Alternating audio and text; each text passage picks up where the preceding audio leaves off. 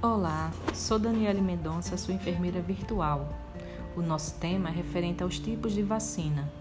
Irei falar sobre as quatro principais técnicas de imunização que buscam a resposta eficaz para o combate ao SARS-CoV-2. Vamos lá. Vacinas de vírus inativo. Ela contém a amostra do vírus morto, chamado de inativado, e é uma das formas mais comuns de imunização disponíveis. Vacina de vetor viral. A proteína ativa de um vírus é inserida em outro vírus modificado em um laboratório, que é incapaz de se replicar. O corpo produz resposta imunológica ao mecanismo de ataque do vírus. Vacina genética.